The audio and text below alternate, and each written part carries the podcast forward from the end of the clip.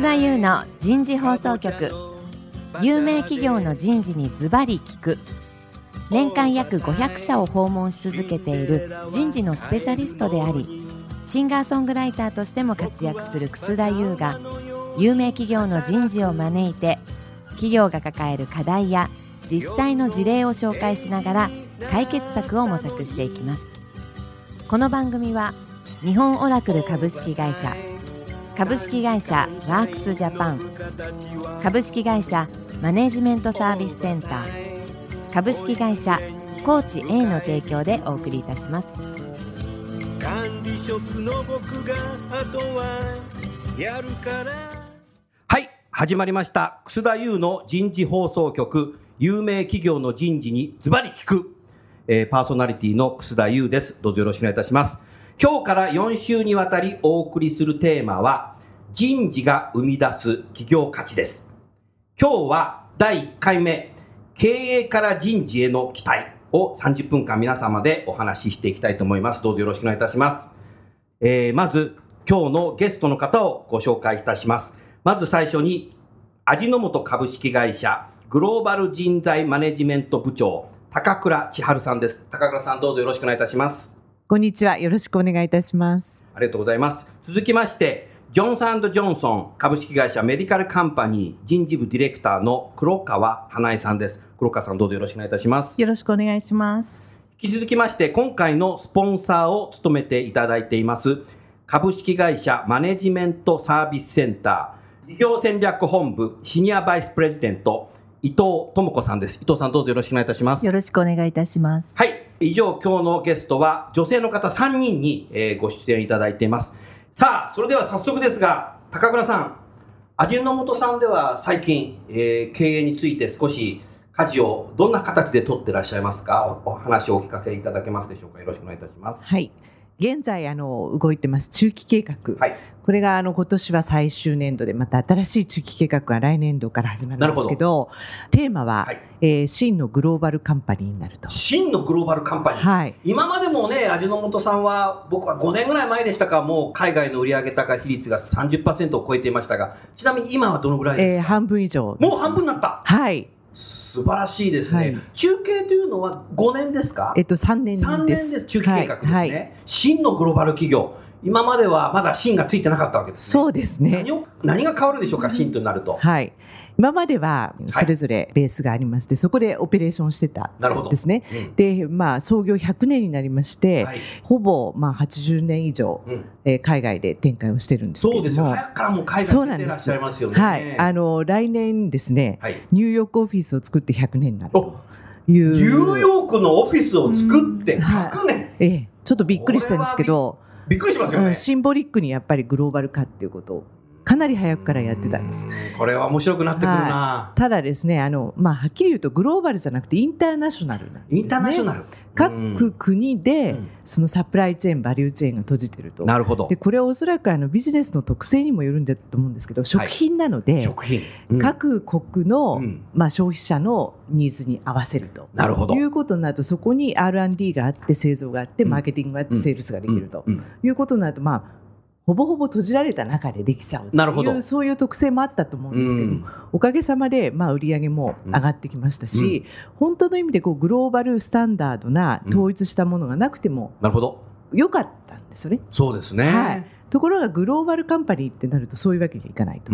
いうことともう一つはこれからもっと加速してグローバルの、えー、売上ビジネスを、うん本格的に展開するということになると人の人材も流動化しなきゃいけない。なるほど。だから適適所適材と私たち言ってますけど。適所適材ね。はい、適材適所じゃなくて。適所適材。はい、ここがポイントなんですね。うん、今まで日本企業って人を見て、うん、そこ誰にどのポジションをっていうのが、うんうん、あるある今でもそうで、まあそれいいとこもあるんですけど、それで戦略は勝てないだろう戦略的に。ね、だから本当に将来、うん、5年10年後にどういうポジション要件が必要なのかと。その戦略を仕上げるための人材。なるほど、まあ、これは外資で、まあ、やってるタレントマネジメントですけど、ね、私たちはポジションマネジメントとタレントマネジメントとこの2つの両輪でグローバル戦略いこうじゃないか、なるほどというところが大きく変わってきました。たうん、はい。でこれやなぜかっていうと、はい、やっぱり時間的にもっとスピードを上げなきゃいけないんですね。うんうん、で今までのやり方では、勝てないでしょっていうそういう危機感も実際にはあります。ある。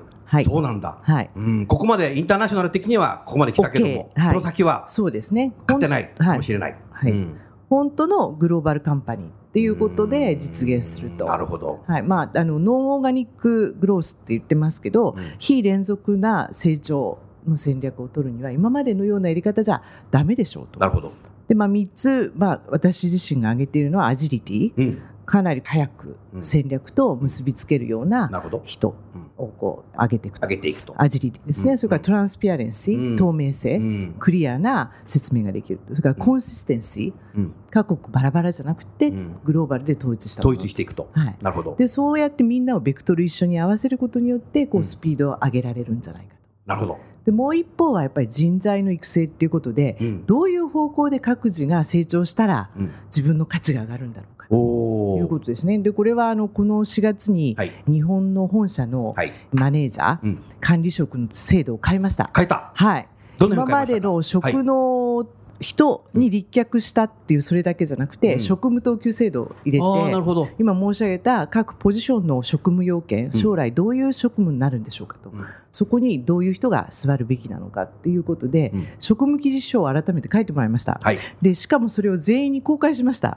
ということで、まあ、仮にですね、はい、例えばマーケティングのこのポジションに行きたいって言ったらそこに職務記述書が書いてあって要件がありますから、それを目指して頑張って自分でも努力してくださいと。なるほど、まあ、育成の指針にするっていうちょっとポジティブな意味でなるほど。皆さんに公開した、まあ、そのあたりがまず私たちのスタートなるほど。ということでやってきてます、うん。うん、ありがとうございます。そうすると経営者も変わっていかなきゃいけないし、はい、人事皆様自身高倉さん含めた人事も変わらないといけないし、はい。はい、もう一つは現場のマネージャーも変わらなきゃいけないということで、もう全社一丸となって変わっていくということで、でね、真のグローバル化に舵を取るとい。うことですね。はい、うん、でまあ上から変わるっていう意味では、うん、上ももう一一回自分をリフレクト、うん、見直すと自分のリーダーシップを見直すということで今日ちょっと発出してきましたけれども、はい、社長から360度やりましょうと。お360度サーベイをやる、はい、これはあくまで自分の育成の指針にする育成を目的ですよね。はい、ということで上からぱりみんなで自分のリーダーシップを見直しましょうと上からやりましょうっていうそういう動きになってると。なるほどね、はい、うん、そんなところはちょっと変わってきてますね、はい、はい、ありがとうございました。また続き少し後でねブレイクダウンしていろんな話をお伺いしたいと思います、どうもありがとうございました。さあ続きまして黒川さん。ジョンソンジョンソンさんではいかがですか？同じ質問になります。はいちょっとですね、あの私はあのメディカルカンパニーとい。うですね、はい、まあ2000人強の従業員がいるカンパニーの人事の責任者をさせていただいてるんですけども、はい、あのもうちょっと視点をまず最初に高くして、ジョンソンジョンソンのその enterprise っていうところですね、ジョンソンジョンソン全体としてここの人事への期待っていうのがすごくここ数年で変わってきてると思います。うん、なるほど。でその元を正せば何かというと、はい、まあ、弊社は healthcare company なんですけども、はい。やはりですね大きな顧客を取り巻くビジネス環境が大きく変わってきたっていうのが一つ大きくあると思います。で特にその大きなものっていうのが、まあ、基本的にまあ North America を中心とした、はい大きな病院、うん、それからあとはその M&A のビッグバイヤーですね、うんはい、特に弊社のような会社は M&A でこう大きくなってきていますので、ね、やはりその M&A っていうのはその経営の戦略の中にもきちんと位置づけられているものになります。うん、なのでそのレベルからいわゆるビジネスエンバイロメントがすごく変わってきたというのがあります。で、まあ、それはどういうことかというとよりジョンソンジョンソンの企業力を一体化して、うんはい、もうどこにも負けない強いビジネスパートナーになってほしいと。なるほど。ということは今、ジョンソンの中には大きく分けて4つのビジネスポートフォリオがあってつはい、1つがですね製薬、これジャンセンファーマーっていうところですね。はい、それからまあ我々のような医療機器、主にその手術室で使うようなですね医療機器を、扱っているメディカルカンパニーがあって、はいうん、であとはコンシューマーカンパニーですね、ね、これはまあベビーローションですとか、絆創膏ですとか、リステリンとか、はい、そういったものを売っているところですね、はい、それから、えー、もう一つはビジョンケアといってワンデーアーキビューを使っていらっしゃる方いると思うんですけどもそういったポートフォリオの中にその大きな4つのカンパニーのくくりがあると、うん、でまあ、病院さんお客様からすると、はい、まあ、そういった世界最大のヘルスケアカンパニーではあるんですけども、うん、その観点でどういうふうにうちを助けてくれるんだ？なるほど。で、まあ、それはですね、プライマリーケアから最終的には、まあ、治療、はい、そして実際にそのアフターケアまで、うん、その本当に病気のですね、まあ、 disease-based solution っていうふうに言っておりますけれども、はい、患者さんということではなくて、より多くの人たちに対してどういう形で我々が社会貢献していけるかというその大きな中で考えていく必要があると、うんうん、でまあ、対病院さんっていうところでいくと、まあ、実際にそのプライマリーケアも含めて、はい、治療のところでどういうふうに薬もデバイスも、うん、そしてコンシューマーもビジョンケアもコラボレーションして最大限のパートナーになれるかっていうところなんです。でそれをもうすごくハイレベルではやろうとしていまして、そうなんですね。はい。でそのワンストップにしようということだね。まあそうですね。うん、そういったその企業力を最大限生かしたアプローチを取っていこうと今しているところなんです。まあそれが市場が非常に求めているところ。でやはりその背景にはやっぱりそのより革新的な innovative なプロダクトですとか製品開発をどんどんしていかなきゃいけない。そのリーディングカンパニーにならなきゃいけないっていうところもあり、まあ、それが求められてるっていうところも大きくあると思います。うん。ね、その一方でですねジョンソン・エンド・ジョンソンは今まででセントラライゼーションということをですねすごく推奨してきまして、うん。例えばメディカルカンパニーの中にも事業部がすごく細かく分かれているんですね。はいはい、でその事業部がすごく大きな権限を持って自立して、うん、そのいろんなことを進めていってるっていう背景があります。はい、なのでそれをずっとある意味こう推進してきたわけですね、すね。会社全体として。でまあ、その事業部長はミニ社長みたいな感じでいろんな権限を持って、うん、もう本当にウィングトゥウィングで人材のマネジメントからビジネスから何から何までそこの事業部の中でやっている、はい、でそれがまあずっと成功してきたモデルの一つでもあるんですけども、はい、やっぱ状況が変わってきた中でもう全体の流れとしてはそういった one enterprise approach に行こうとしていて。で一方では decentralization もお客様を中心にあるという、まあ、こういった大きく二層化しているところで、まあ、人事に対しての期待は、はい、この business transformation をリードする存在になりなさいなるほどということで人事から先に enterprise にしちゃったんですね。うん、そうなんだ。はい。そうなんだ。はい。えでしかも Asia Pacific から先に一番最初にやったということがアジアやっぱりマーケット大きい。大きい。ね、そして influence がすごくあって。うん、なるほど。でも Asia Pacific の中はやはりあの diverse なので、うん、まあ日本のような日本とかチャイナは非常に所帯が大きいので、はい、やはりまだまだ decentralization のやっぱりカルチャーがすごく強い。で一方で Southeast Asia なんかは、まあ、マーケットがすごく grow はしてきてますけれども、はい、まだそんなに一つの薬なら薬デバイスならデバイスでそんなにビジネスのボリュームはない。だからやっぱり一体化してアプローチしていくことによってシナジーができるというところで、うん、やっぱりそういうものが混在してたりする。で一方でチャイナはまあ大きくて decentralization なんですけども、うん、 government にいかに influence するかがビジネスのもう非常にキーになってくるので、うん、やっぱそのガバメントにインフルエンスするにはワンエンタープライズで行った方がいいというのもあってチャイナなんかもそっちの方向に今動きつつあります、うん、だからそういったものをリードするにあたってまず人事が一つになって、はい、人事が一つになるという。そしてタレントマネジメントから採用から、はいうん、それから HR の諸々のオペレーションからできるだけワンでやるようになるほどいうそういった形なんですね。だからやっぱりそのそういったチェンジをまずリードすることをまず HR にまず一つ大きく求められているところだと思います、今の本当に時代におけるすごくチャレンジで、でまあ、当然そのビジネスがまだワンになってないところで HR だけワンになるとですね、いろんな歪みがこう出てきてあの大変ではあるんですけど、うん、まあ、そういったものが今すごく強く求められています。うん、はいありがとうございます。うんさあ伊藤さん、はい、今の味の素さんの話とジョンソンジョンソンさんの話を聞いて何か感想ございますか？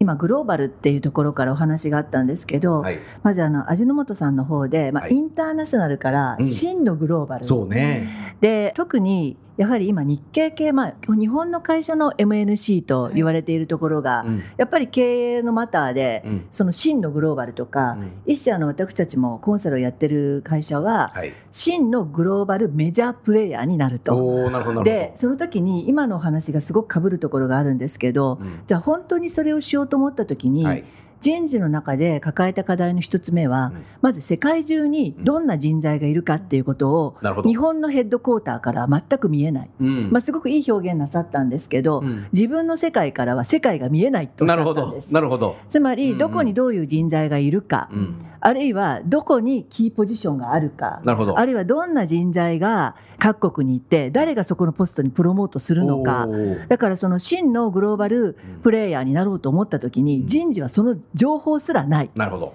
データすらない。うん。でまずそれを作らなきゃというようなこと、うん、それからもう一つ先ほどお話がありました。いわゆるジョブにフォーカスをするという、はい、まあ、職務等級というのがあるんですけど、うんうん本当にグローバルで、そういうことをやっていかなきゃいけなかった時の人事の次の課題は、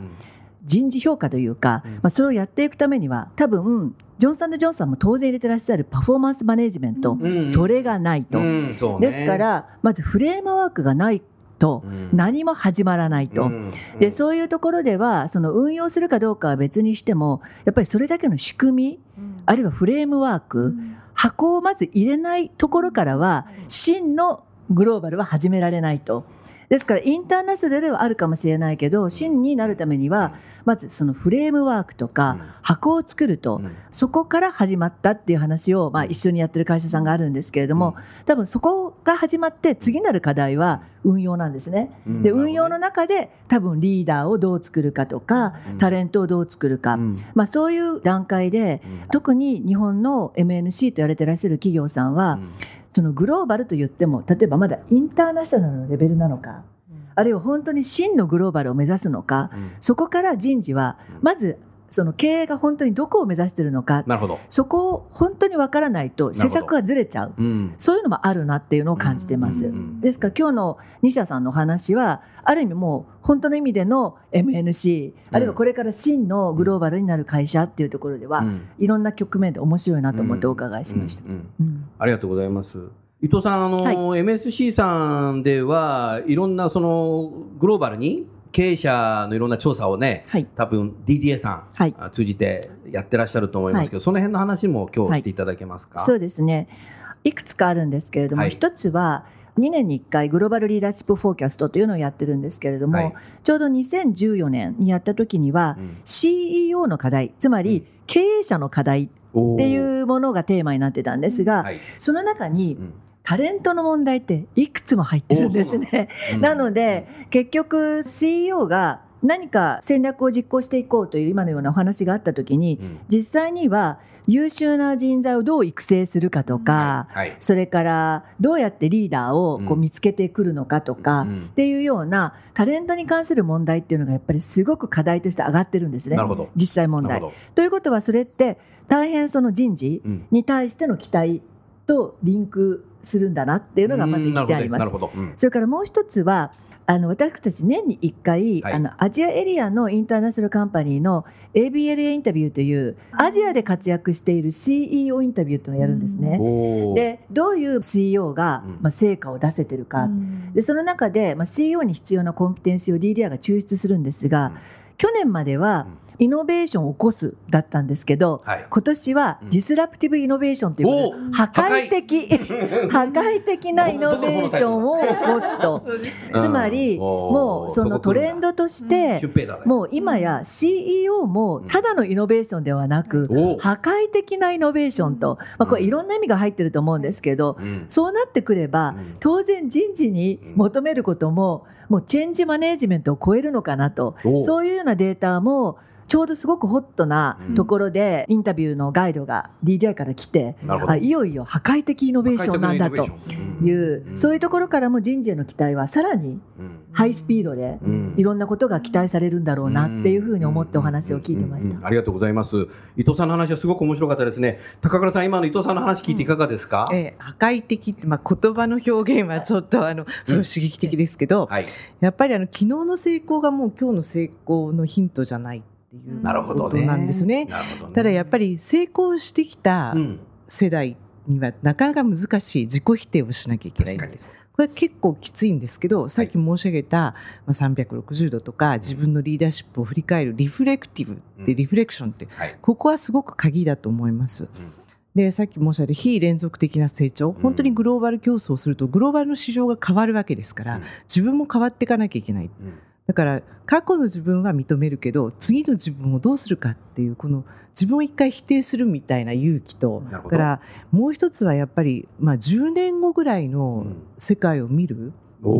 私たちちょっとリーダーシップ研修で今後、うん、まあ、根っこを広く張ってですね、はい、視座を上げようっていうそういうメッセージを出すんですけど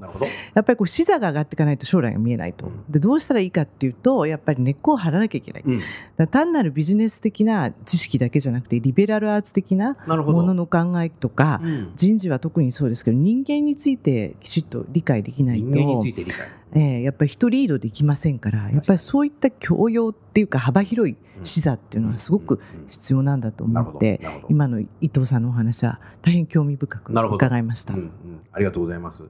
黒川さんいかがですか？はい、はい、そうですね。真のグローバルプレイヤーっていうことで、まあ、そのタレントマネジメントに対するニーズっていうのは本当に、弊社の中でもですね、はい、かなりインクリーズ今している状況になっています。で先ほどおっしゃったようにそのフレームワークシステム、うんうん、これは私もすごく大事だと思っていまして、はい、弊社もですね、まあ、そのグローバルで共通のシステムを、まあ、実は3年ぐらい前から導入をし始めているんですよね。で、ね、まあ、グローバルでその人材のデータベースが、まあ、世界中で一つのデータベースに入っているのでど,、まあ、どこに誰がいてどういう評価をもらっていてどういう career history でうん、でまあ、その人がですね上長と career conversation っていうのをまあ定期的にやるんですけれどもその career conversation でどういう話をしたのかとか、うんうん、どういうことを agree したのかっていうのをもう一括管理をするようになってます。で、まあ、我々そのもうディレクター以上の人事は、はい例えば私であれば割とアジアパシフィックのキーのタレントのデータにはアクセスできるんです。そう、まあ、そういうふうに決めていて、うんはい、で、まあ、そういったそのまあシステムちゃんとそういうものがあるっていうのが重要だっていうのはすごく agree ですね。でやっぱりそれができることによって、はい、CEO のレベルですとか、うん。そのまあ弊社ではバイスプレジデント以上のリーダーの人たちがそういうところにアクセスできれば、割とそのタレントもグローバルレベル、まあ、少なくともアジアパシフィックレベルでちゃんとシェアリングができるようになりますし、そういうところにどういう人たちがいるのかっていうのをもうみんな目を血眼にして見るようになってくる。それが大事だと思ってます。で、まあ、弊社はですね、まあ、これは私すごくいいプラクティスだなと思っていて、はい、私前職 GE なんですけど GE もかなりこの人材マネジメントに力を入れていて、はい、同じようにワンデータベースを世界で持っていて、で、まあ、かなりそこを加速してやっていたんですけど、あとセッション C なんていうのをやってたんですけどね。で、ね、ジョンソンの場合にはサクセッションプランニングっていうのを実はやっていてですね。ね。はいでそれをですね例えば日本の中だったら日本のボードメンバーが集まって約丸1日かけて、はい、どういう人材が今パイプラインにいて、うん、クリティカルポジションこう全部上げて、うん、そのクリティカルポジションにどういう人が今いて、はい、レディーナウが誰で、レディーレイターが誰で、レディーフューチャーが誰でっていうのをこうこう全部やるんですね。棚卸しをしてでみんなでガヤガヤ言いながら、はい、それをやった上でそれぞれの人をどうアクセラレイトしてターゲットポジションに早く持っていくかっていうことをやる、でそれ以外にエンタープライズでもやります。もうクロスセクターでやって、であとは私メディカルデバイスなんですけどメディカルデバイスのアジアパシフィックでも、はい。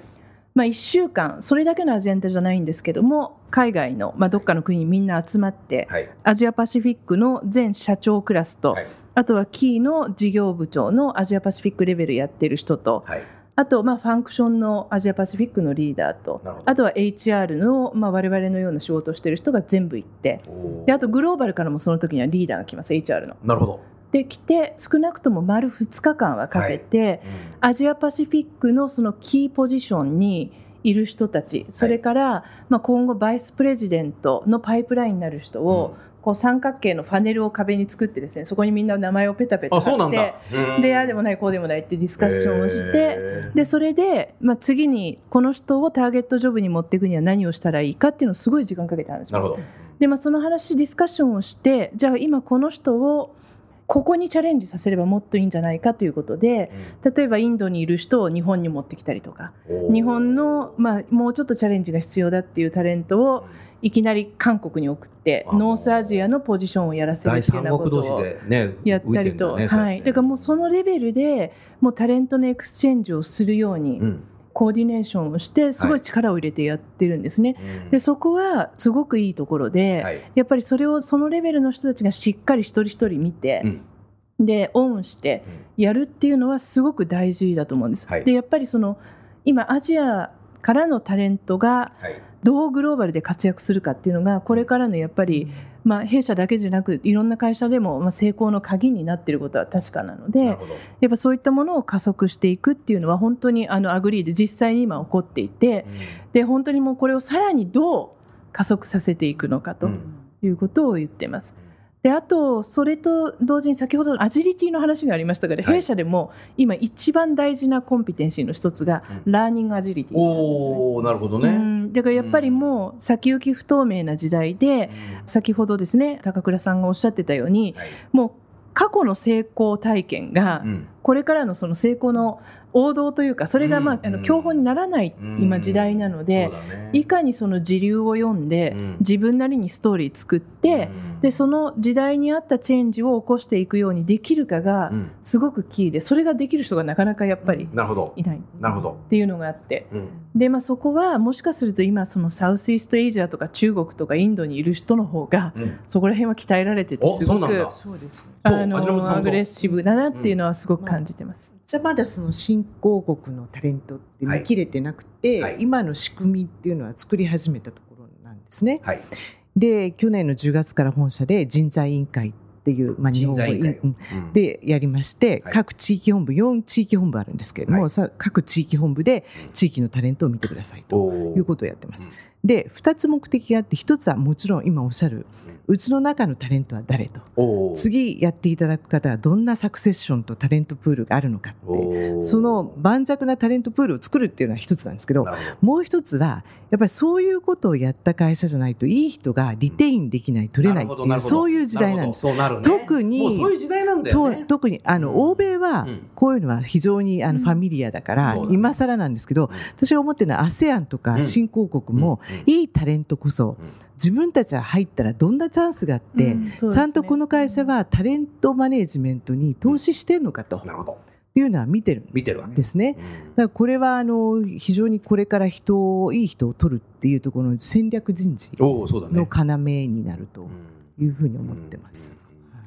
はい、ありがとうございました。あのたくさんのことをお話しいただきましたけど、さあ最後にあの伊藤さん。MSC さんではその CEO に対するなんかデベロップメントのプログラムっていうのは何かお持ちだというふうにお話を聞いていますけど、その辺何か少し最後に説明してあの高倉さんから、まあ、CEO もリフレクションが重要でっていうのはもう360度っていうお話があったんですけれども DDI ではもう当然それは重要なんですが特にあの CEO のクラスになる方っていうのは、まあ、サクセッションともつながると思うんですけど誰がなるかは実は会社を左右するぐらい大きなテーマになりますので、そういう意味で、その CEO のまあ、見極めとかあるいはまあ能力開発あるいは彼にこれからそれこそどういう意味で、どういうような形でチャンスを与えていけばいいのかっていうような形で360度というよりもさらにより深い診断。ということでは1日疑似体験役員室にお入りいただいて一日中、まあ、役員へのレディネスっていうのを診断するっていうことをその役員室はどこにあるんですか？あの代々木の私どもの会社の代々木の地下に6室ほどございまして、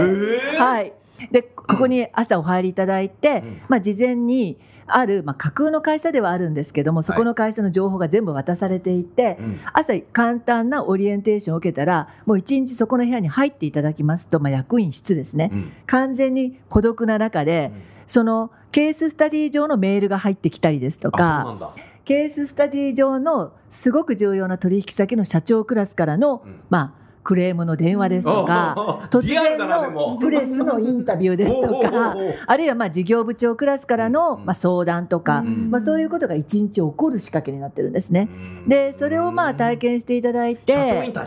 そうなんです、まあ、いわゆる経営になるレディネスっていうのをまあ体験していただき相当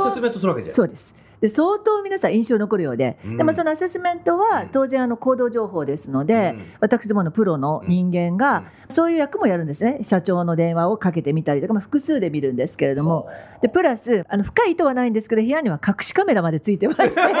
あの、まあ、あのそれだけで見てるわけではないんですが、まあ、個室なのでいろいろストレスで問題が起こってはいけないのでってこともあるんでで、まあ、そのデータを全部集積しまして、はいあともう一つやはり CEO クラスというのは、うん。そこがうまく乗り切れても現実すごくストレスフルな状況の中での、うん、まあ、それこそパーソナリティ的なまあ問題っていうのもありますので別途別にエグゼクティブの方のためのパーソナリティ診断っていうのをウェブで別に受けていただいてそれを総合的に見て、うん、その方のレジネスっていうものをご本人にもコーチングをしっていうような形の、まあ、サービスを行ってます。うん、でその次の後継者は誰？っていうエグゼクティブ。で大体どちらの企業さんもコンピテンシーっててらっしゃると思うんですけれども、はい、ものすごく重要なテーマはコンピテンシーもすごく重要なんですけど本当の意味で CEO の最大の関心事はこれから自分たちがやろうというビジネス課題を彼に託して大丈夫ってどちらかっていうと細かいコンピテンシーのことよりもそっちなんですね。なので私ども DDI の、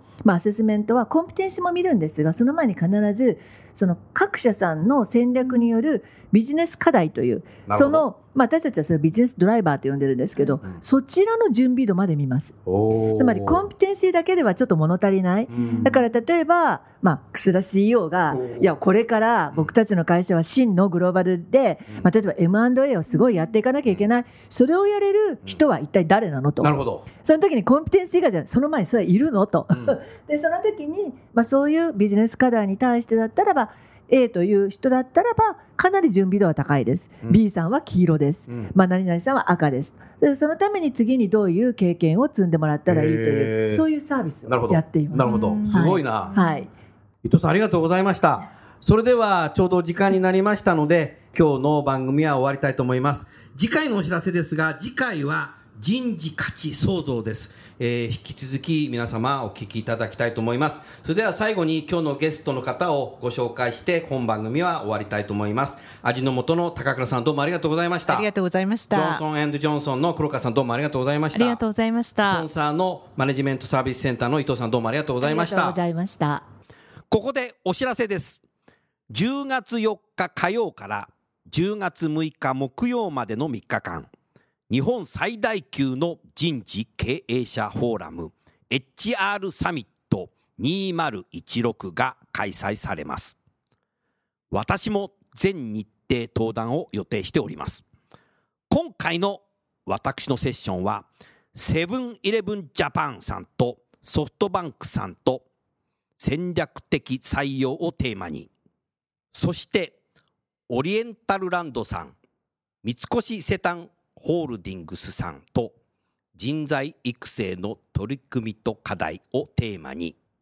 さらにサントリーホールディングスさんとグローバル人事の取り組みをテーマに私がファシリテーターとして3日間登壇しますのでぜひぜひ皆様ご来場いただきたいと思います。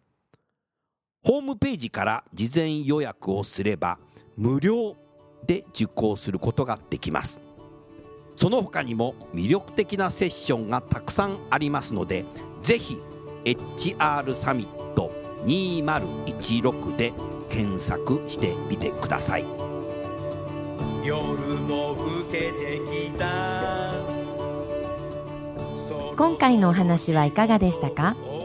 楠田優の残業イルミネーションとともにエンディングといたします。この番組は日本最大級の人事ポータルサイト HR プロのウェブサイトからもお聞きいただくことができます。HR プロでは人事領域に役立つさまざまな情報を提供しています。ご興味がある方はウェブサイトをご覧ください。この番組は先進テクノロジーで企業の人事業務を革新する日本オラクル株式会社。企業の人材採用支援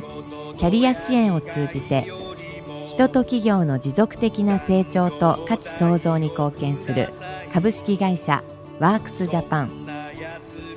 企業の人材戦略人材育成のプロフェッショナルカンパニー。株式会社マネージメントサービスセンター。エグゼクティブ向けのコーチングを提供する株式会社コーチ A の提供でお送りいたしました。それでは来週もお楽しみに。